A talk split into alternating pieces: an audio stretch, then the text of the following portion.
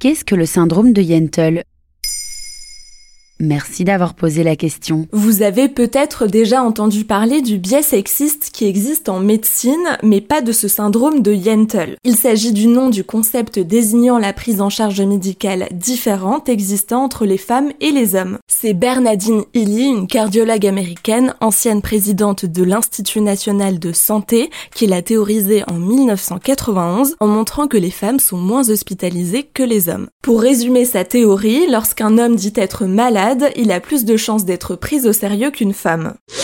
Et d'où vient ce nom? Il vient du film Yentl réalisé par Barbara Streisand qui incarne aussi le rôle principal. Sorti en 1983, il raconte l'histoire de Yentl, une jeune femme juive à Prague au début du XXe siècle. Alors qu'à cette époque le rôle des jeunes femmes leur est assigné dès la naissance, Yentl refuse de devenir femme au foyer. Elle étudie en secret le Talmud avec son père alors qu'elle n'y est pas autorisée, puis décide d'aller à l'école réservée aux garçons. Et pour y parvenir, elle se déguise en homme.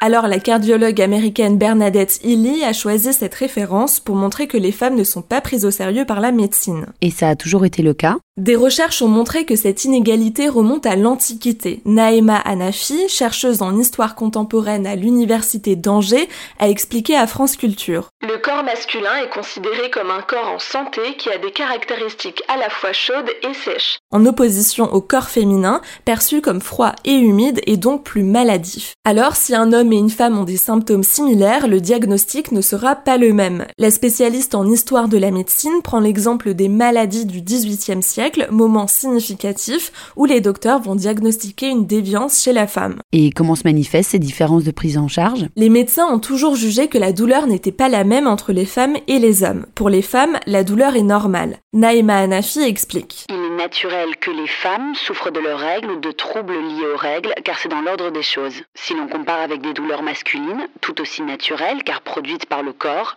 il y a une différence extrêmement importante. La douleur masculine est considérée dans le sens où elle est jugée normale et donc elle est traitée. La prise en charge concernant les maladies cardiovasculaires est significative. C'est la première cause de mortalité chez les femmes et la troisième chez les hommes. Dans ce cas, les hommes sont mieux pris en charge parce que les symptômes ne seraient pas les mêmes. Chez les femmes, en raison de différences biologiques, ils sont plus difficilement détectables. Et ça a évolué depuis? Il a fallu attendre les années 2000 pour que des pays d'Europe comme l'Allemagne et les Pays-Bas décident d'étudier la médecine sous le prisme du genre. En France, en 2013 seulement, Santé publique France et la Haute Autorité de la Santé ont défendu leur volonté de s'engager pour une meilleure égalité dans la prise en charge médicale entre les femmes et les hommes.